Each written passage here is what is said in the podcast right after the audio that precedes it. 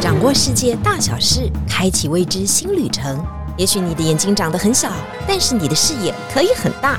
金钟主持李天怡携手专业旅游玩家，每周引路带您遨游。天意情报站即刻启程，下一站。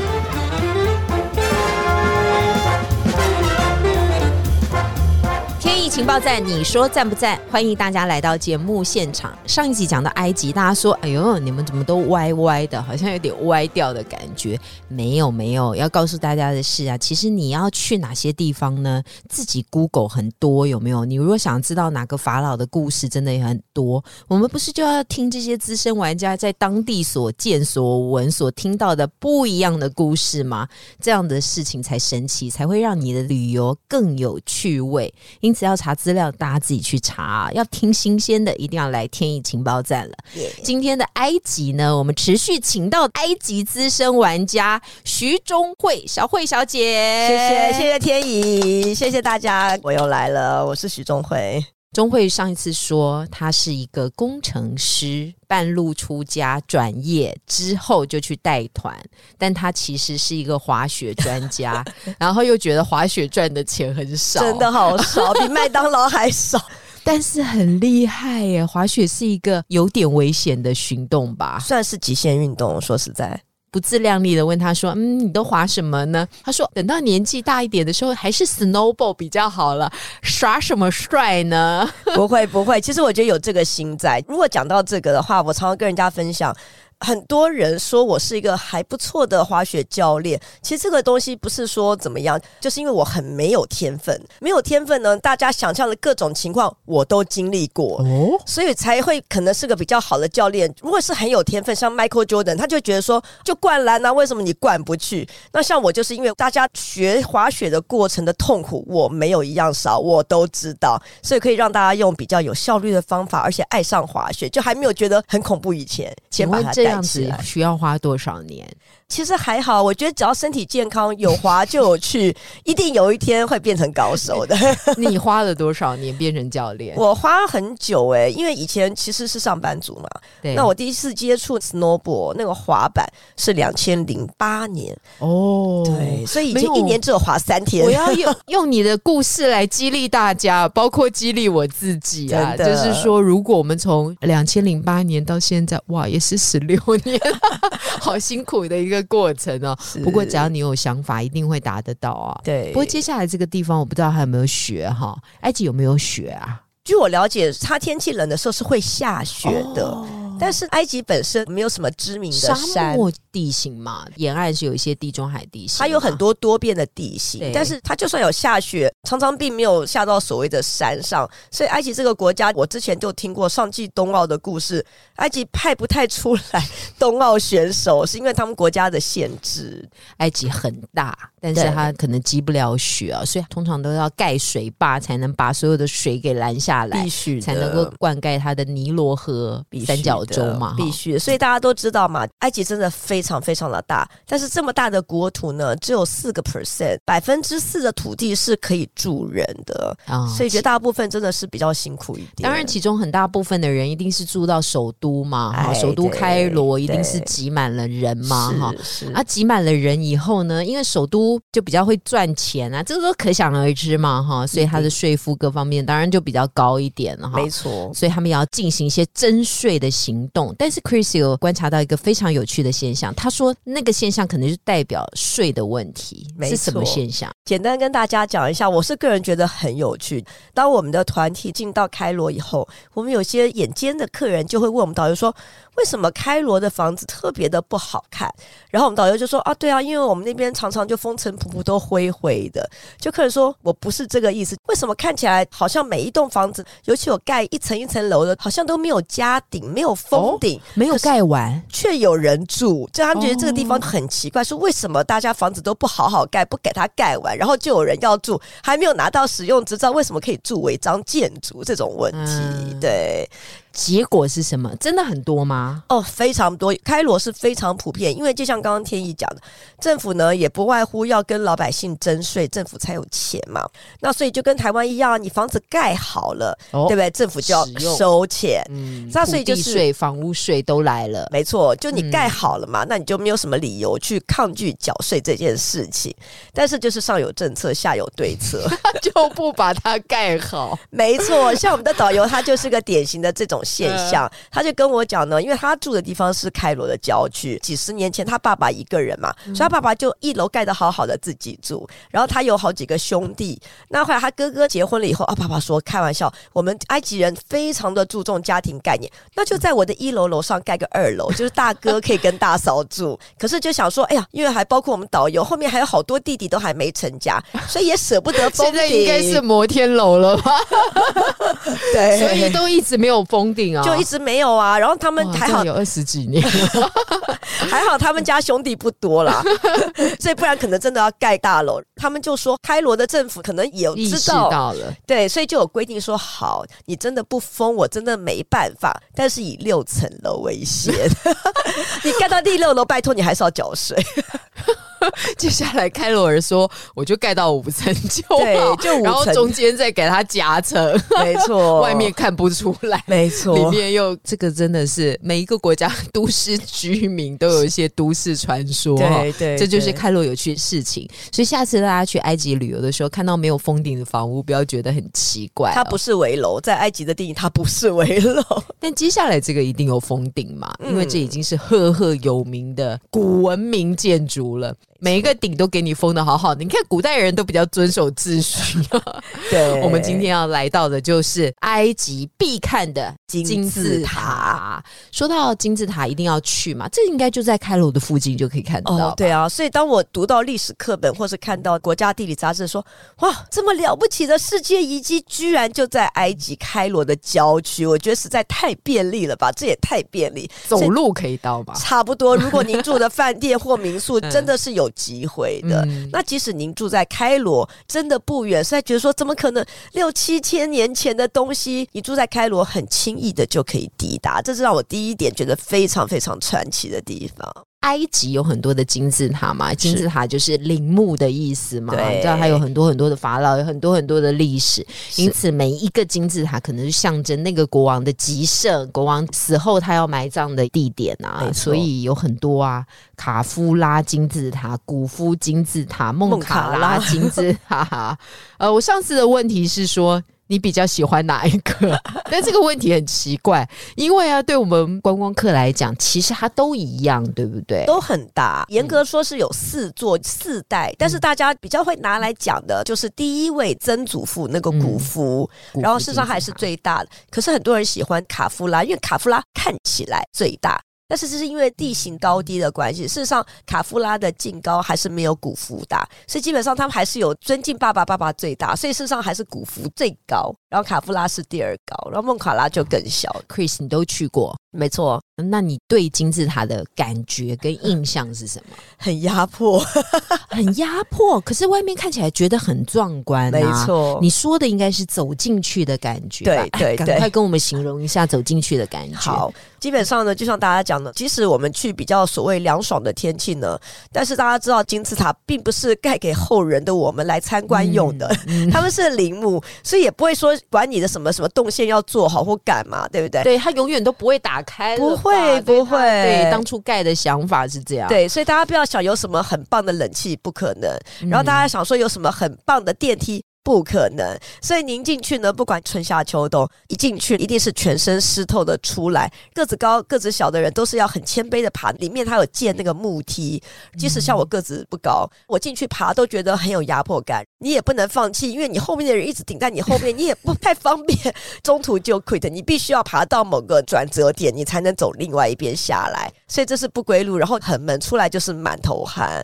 我想问啊，它这个楼梯的建设是因为它后来要开放观光，所以把这些楼梯架上去的嘛？不可能，之前是不可能架这个楼梯嘛？是是是。哦，确实是这样，所以它的路当然仅供一人通过啊。对对，不是给观光用的，而且目前开放可以进去参观的大概有几座呢？蛮多座的，有一些比较古早的金字塔、顺便跟大家提一下，像什么阶梯金字塔啦、红色金字塔啦，嗯那三座呢都是有机会可以进去的。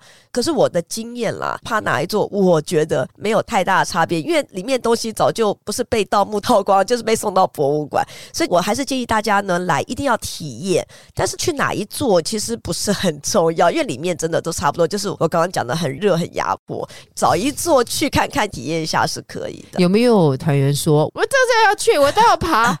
是有没有人这样豪情壮志之后，第一个爬完以后就跟你说不用了，不用了？其实是这样子，像我之前都很敢打诳语嘛，因为我自认我体能还不错，所以我在一早还没有开始前，我就跟团员讲，我们公司原则上会开放三个机会，就是三座金字塔，那大家可以择一。或是你三个都要没有问题，我说只要有人愿意爬第二、第三个，我都奉陪。但是呢，我也不晓得是运气还是怎么样，每次大家爬完第一个，就没有人说要走第二个。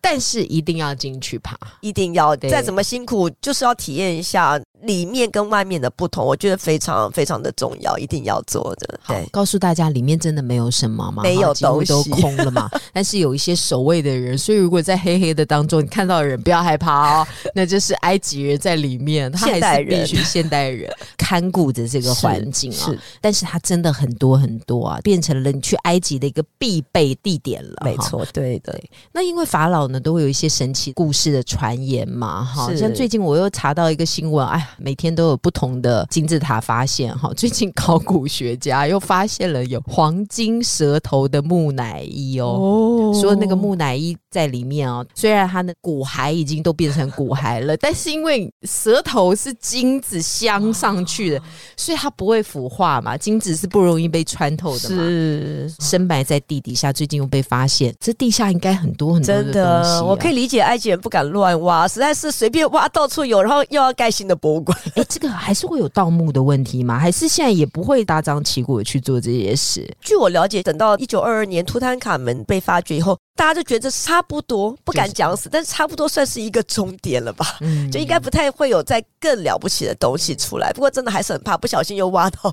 一些有的没有的。但是金银珠宝应该老早就被该送到博物馆的送到博物馆，该被盗墓早就盗光了。所以原则上大家就是平常心吧，就去看一看。但是有一个人的陵墓一直没有被发现，大家对于他充满了无限的想象力啊。课本上写了很多，电影上也演了很多啊。曾经传言李安大导演也要拍他的电影啊，嗯但现在不知道拍摄的状况到底怎么样。就是埃及艳后，据说这个埃及艳后的陵墓到目前为止是都还没有被发现，是个。谜，是个谜。对连埃及人他们自己都好好奇哦，就是当地的导游都说他到底葬在哪里，也没有人知道。真的埃及艳后为什么这么神奇呢？她当然很美嘛，对她在埃及的历史上面真的有很多很多很特别的意义存在。的确的确，嗯我们先肤浅的来讲哈，埃及艳后很漂亮嘛，当地人也是这样想嘛。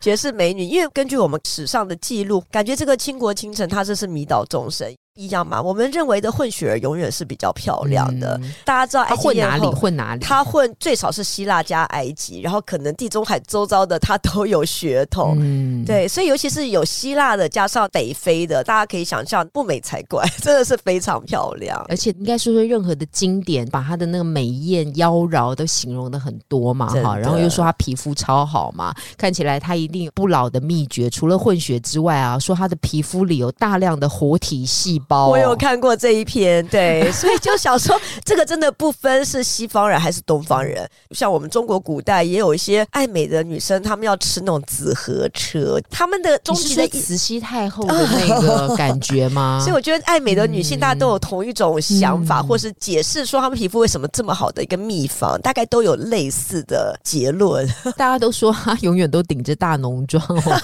无时无刻的感觉哦，这些化妆品一定要用天然的萃取物，你看，大家研究埃及艳后已经研究到这样的程度了，因为对她实在是太好奇了。她一个女性啊，可以在那个时代的社会发生了这么多的力量，而且又迷惑了三四个男人的，太了不起大家都要拜倒在她的石榴裙下。对。留下了香气也很迷人，所以我们去埃及一定要买香水嘛。可以这么说吧，很多客人问我说，埃及最值得买的欧米亚给有什么呢？就以我们世俗的概念，有两个东西您最好是要买的，一个就是它的香精，因为像我们中间会不会很浓？是是有点浓，因为中东地方嘛，不浓的话等于盖不是没有。过气味嘛对对对哦对对。然后嗯大家因为知道埃及艳后，她的正式的名字就是托勒密七世，哦。所以呢，如果您参加任何的 tour 或是逛百货好了，所谓的七号香水 Number Seven，不是选尿 number five 哦，他们的标榜，他们的七号是最棒的，就是埃及艳后的香水。所以香精说一句实在话，我们台湾人在亚热带会觉得有点浓，但是在中东的地方可能是刚刚好。然后他们的就是标榜 number seven 的香精是最棒的，所以如果您有兴趣的话，真的还是要买一点来意思意思。对，回去到底要迷惑谁呢？就旁边的人都被你熏倒了。真的千万不要乱擦哦！据说埃及艳后是擦在她的膝盖上对哈，因为让人家跪下来的时候都能够闻到她膝盖上面散发出来的香气啊，心所以才会有 拜倒石榴裙下的传说。不要大家回去要一直猛涂膝盖，想说老公要拜倒，老公说奇怪，怎么有个怪味？所以不要确乱涂。他真的很有他的独特的驾驭男生的方法。不过你刚刚说有两样东西要买嘛，对第一个你觉得香精还蛮值得推荐大家，Number Seven，Number Seven。第二种是什么呢？呃，第二种就是沙草纸。哦，沙就这个是对，有一点点像是在河边的芦苇材质。嗯事实上，早在三千年前，可能比我们中国的蔡伦发明纸张还要早。嗯发现河边那种沙草纤维很强，稍微晒干了以后呢，是可以在上面写东西而被保存。所以基本上嗯沙草纸就是当时可以记载一些东西，可以保存在沙草纸上，后世的人可以看。所以它不一定是文字，它也可能是一幅画。所以现在埃及人还在使用沙草纸吗？还是只有在一些观光区才会用到它？是一般人他们跟我们都一样，可是就嗯如果说 大家埃及人也很忙 对，埃及人是划手机划得很严重。对对对，对，可是就是要凸显它的特色呢，的确别的国家几乎不可能，就只有埃及呢，你可以看到纪念品店他们有大的或小的沙草纸，上面有作画，那可能是古代的画啦，可能是讲以前的一些很神的故事，太阳神的故事啊，他的皇后啊什么的故事，然后画可大可小，可是我觉得那是很 unique，就是独一无二，别的国家比较没有，所以还是值得说买个大的或小的带回去台湾，我觉得还是蛮有纪念意义的。嗯沙草纸这个很特别哈，是。虽然台湾也有芦苇嘛，但是我们也做了很多其他的手工艺品。是。但是像埃及人这样做成了纸张，然后纸张又有点这样粗粗的，摸起来好像有一点风韵犹存有有有，其实蛮粗糙的，对对，那它留下来的印记啊，更带有年代的历史、啊，非常非常，这个就是沙草纸，所以埃及必买的两个、必看的两个，一个就是阿布辛贝神殿，另外一个当然就是金字塔。对，哎，我们都讲完啦，接下来我们要带大家看电影了，可以，好不好？我们刚刚讲到了埃及艳后啊，以往伊丽莎，我又透露了我的年纪。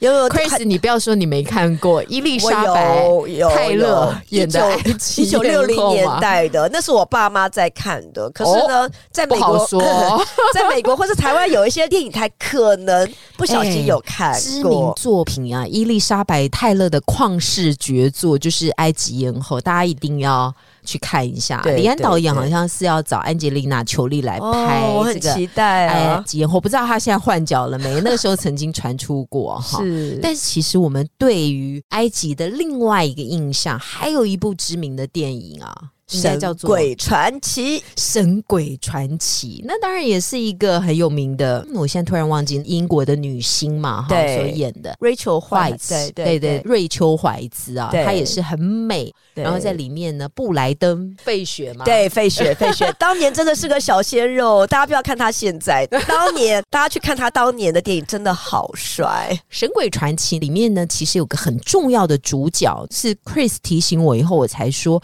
哎呀，我们们电影好像真的把它丑化了。它本来对埃及来讲是个神般的存在啊，硬和田。这个时候我们应该下一个配乐，呃硬后天，硬后天，是这样子啊。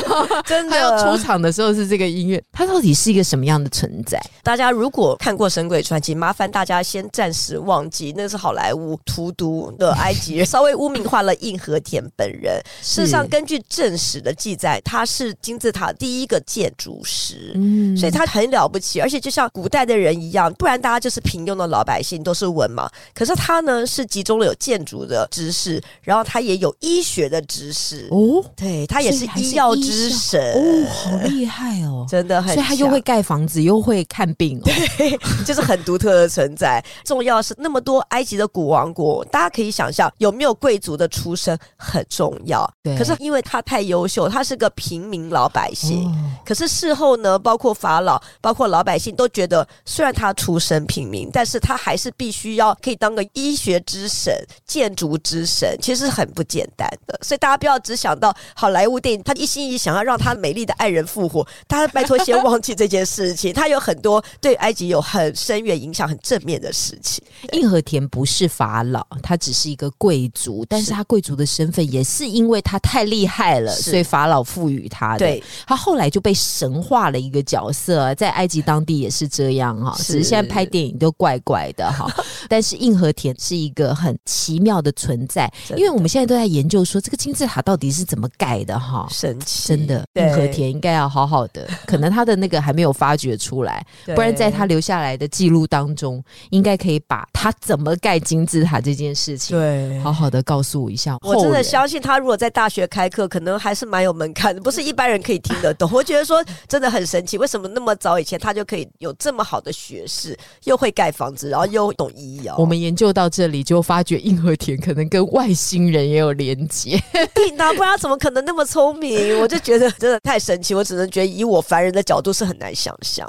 不过我知道 Chris 在之前跟我聊天的时候，他发觉了埃及还有个非常特别的存在，他竟然到处可以看得到印度数字。这两个大国有什么样的关联性吗？先跟我们介绍一下什么是印度数字好。好，普世来讲，英文啊、中文啊、法文大家都不通，但是大致来讲，所谓的阿拉伯数字大家都通嘛。嗯即使你到了印度，你到了北欧，你到了非洲，你看到一十一、二十二，这个大家是全世界共同，大致来讲是没有错的。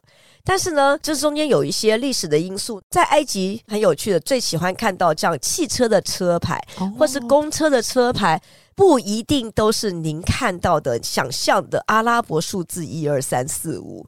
可能像我们中文或是日文，除了一二三四五，我们也有自己的大写的一、大写的哦二、对对对，这外面的人看不懂。对，所以这个就有点像中国或日本，这个所谓我们自己的一二三四五跟阿拉伯一二三四五其实是同时都会存在，并不是很奇怪的事情。因此，我们在埃及，尤其常常看到车牌或者是公车，你就会看到一些看起来必须要是数字，可是却出现了一些很神奇的印度数字，可能就像我们东方的那种大写，就是不一样。所以有的时候我们对那个到底是几号公车，有的时候也会觉得很有趣。可是对于他们来讲，公车跟车牌的主流绝大部分都是印度数字，所以大家就想来猜猜看，然后哦一二三四五六七八九十到底是怎么来的呢？所以你猜中过吗？其实一开始很难，包括所有的来宾呢，我们都是硬猜。所谓的一到零好了，有几个大家是还好，是真的不用学，不用占您的脑容量就知道。比方说像九，数字九、数字一，基本上看起来差不多。其他可能就完全不一样的印度数字了。其他的要背，但是我相信呢，经过这一集的 podcast，大家除了一跟九，最少最少还会认得两个印度数字，大家哪两个？一定会。哪两个？哪两个 大家可以跟我一样呢，比一个正的 V，？V 对，正 V，、嗯，这个就是七，他们印度数字哦七。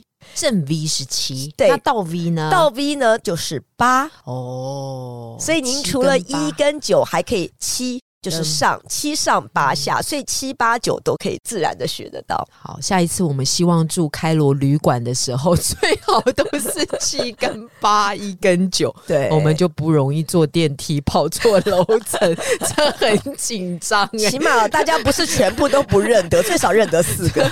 站在电梯里很不知道法老要带我们去哪里。